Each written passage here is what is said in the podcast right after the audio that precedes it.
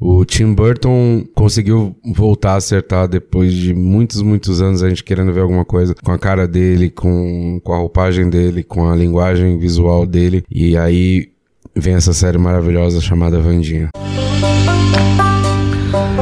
Eu sou o Gui Preto e bem-vindos ao Overback duas vezes numa só. Meu, eu tô realmente maravilhado com essa nova série da Netflix, a, a Vandinha, série nova, série do Tim Burton. Cara, muito, muito legal. Ela consegue ao mesmo tempo atender o público juvenil, a galera mais que tá passando por aquelas fases, né, do colégio, de aceitação, de, de fase de grupos, né? Ah, vou, ficar, vou andar com a galera, com os atletas, vou andar com os góticos, vou andar com. Enfim, tudo aquilo que envolve a questão de você saber se encaixar. Né? E a série ela trata muito disso, mas até dentro dos excluídos é, existem os excludentes e aqueles que nicham ainda mais. Não, nichar na palavra certa, mas ainda exclui ainda mais, né? Então, dentro de um grupo de poucas pessoas, você ainda consegue, de certa forma, oprimir.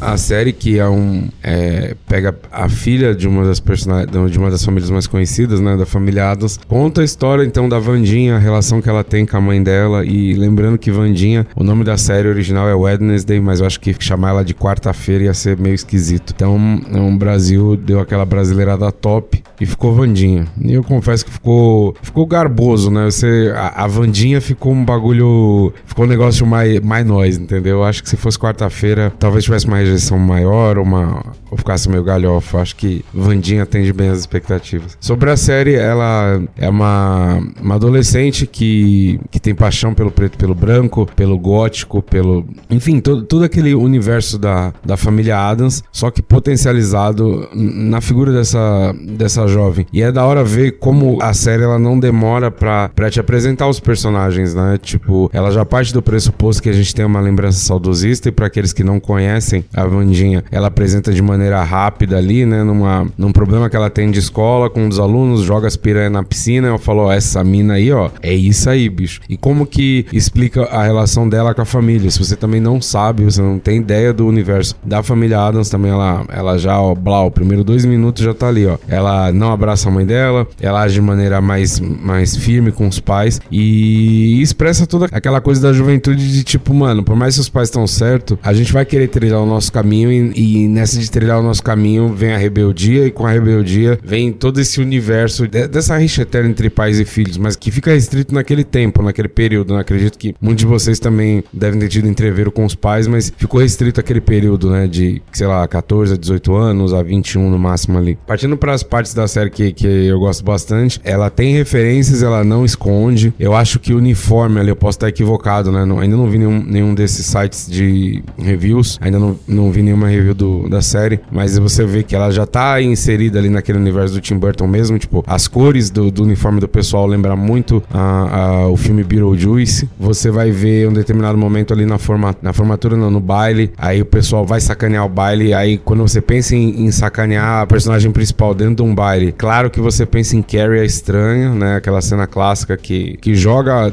ela toma um banho de sangue, né, na série, só que diferente disso, a gente tem que lembrar que a Vandinha é uma personagem, a, apesar da pouca idade, muito forte, né? Ela não tem essa questão do receio pelo que vão pensar dela. E eu acho que fica até um. um é, é essa, essa tecla de você, ó, ter que ser forte não ligar pra opinião dos outros, eu acho que, que mostra também muito da vulnerabilidade que ela tem por não conseguir fazer amizades, por ter esse temperamento mais forte. Mas é da hora ver, exclusivamente nessa cena, que eles homenageiam Carrie a Estranha, que quando tá chovendo sangue no baile, ela realmente não se importa. E o que pra Carrie, por exemplo, foi algo de um ponto de virada da personagem, pra Vandinha não. Foi, ah, legal, isso aí na minha casa é da hora. Cês, a gente faz coisa muito pior, então tá muito tranquilo. Vocês me jogar sangue, pô, nem de porco, que amadores. Então, é, ela deixa clara ali a referência. Então, Tim Burton, nesse ponto, ele também tá, mano, demais mesmo. Ele usa e abusa das referências na série. Então, nesse aspecto, se você tem saudade de alguma coisa dos anos 80, anos 90, fica tranquilo que ele te entrega do começo até o final. Além disso, a série ela tem uma pegada meio policial, porque a Vandinha, depois de apresentado os personagens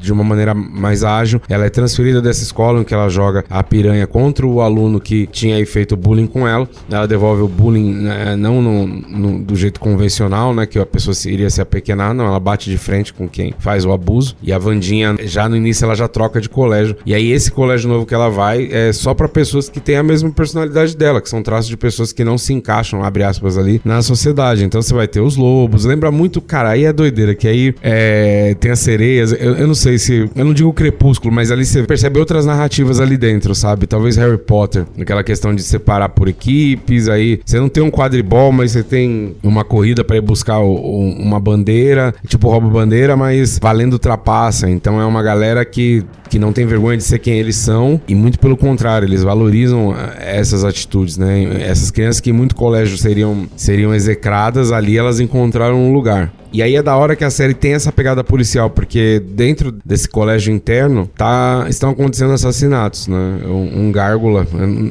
talvez não é gárgula a palavra, mas um monstro invadiu a, a, aquela pacata cidade e o colégio de nunca mais e, e tá ali selecionando pessoas tidas como diferentes ali e matando de forma aleatória, né? Eu tô falando dessa maneira também para não ficar dando tanto spoiler. E ele mata essas pessoas de forma aleatória. Cara, eu confesso que no primeiro episódio eu tava meio assim de assistir, mas essa pegada policial que eles trazem pra série, a Vandinha não só agindo como um ser que, tipo, reclama da vida e por aí vai, mas ela bota a mão na massa muitas vezes. E aí essa pegada policial, na mão dela fica maravilhoso. Porque ela, por mais que ela não troque ideia com as pessoas, ela tava ali escrevendo. É, só um parênteses, né? Ela escreve um, um livro durante a jornada dela ali no, no colégio. E ela diz que é fã de histórias de policial, a porra toda. E aí a história que a gente tá vendo é justamente a história que ela escreve, né? Praticamente. Então é, é gostoso de assistir ela desvendando os bagulhos. O jeito não austero que ela fala, mas a maneira impositiva que ela tem de se colocar. É muito importante, eu acho que isso, isso acho que pros jovens que estão assistindo, principalmente, eu acho que de uma certa forma influencia, sabe? A galera vê e fala, porra, essa menina é. Eu tenho que ser mais firme também no que eu acredito, mais convicto, né? Mesmo diante da injustiça, uh, eu tenho que ser mais convicto. Eu não posso, por conta de um bem maior, para proteger um, um, grupo maior, eu,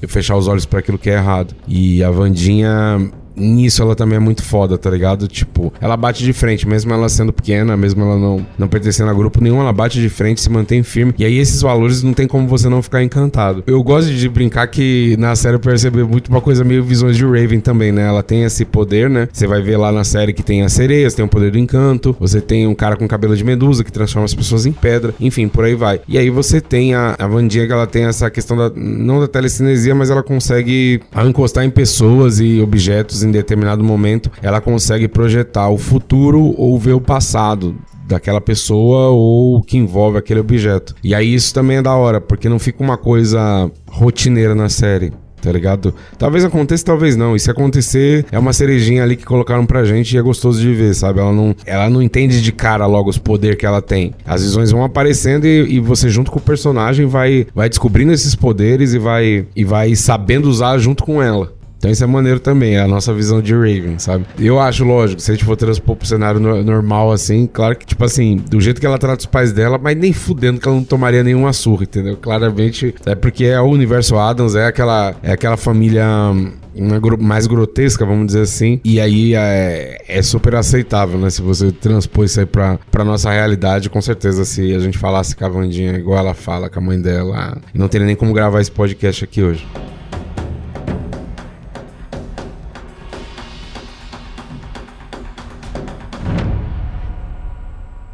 For eu avaliar de 0 a 5 estrelas essa viagem, Pra mim, ela é cinco estrelas, é gostoso de assistir. O fato dela não ter pretensão de ser um bagulho muito foda, eu acho que traz todo esse sucesso. Mostra como que a gente não é só nostálgico, mas tem valores que ficaram lá atrás que a gente quer aproveitar, né? Você vê que esse lance, né? Essa coisa até musicalmente falando, né? Bauhaus, Depeche Mode, The Cure, por aí vai. Vira e mexe, a gente se pega retornando para esse universo, né? Tipo, você vê comerciais de televisão na época da Copa do Mundo, é, é, a galera regravando Tears for Fears. Você vê no Brasil a galera do funk também regravando, uh, fazendo versões da música do Tears for Fears. Então, vira e mexe, a gente acaba bebendo nessa fonte. Da hora que conseguiram trazer um, uma coisa lá de trás de uma forma tão competente como fizeram com a Vandinha.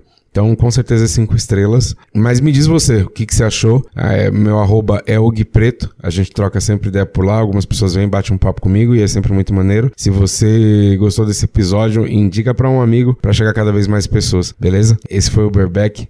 Até uma próxima viagem.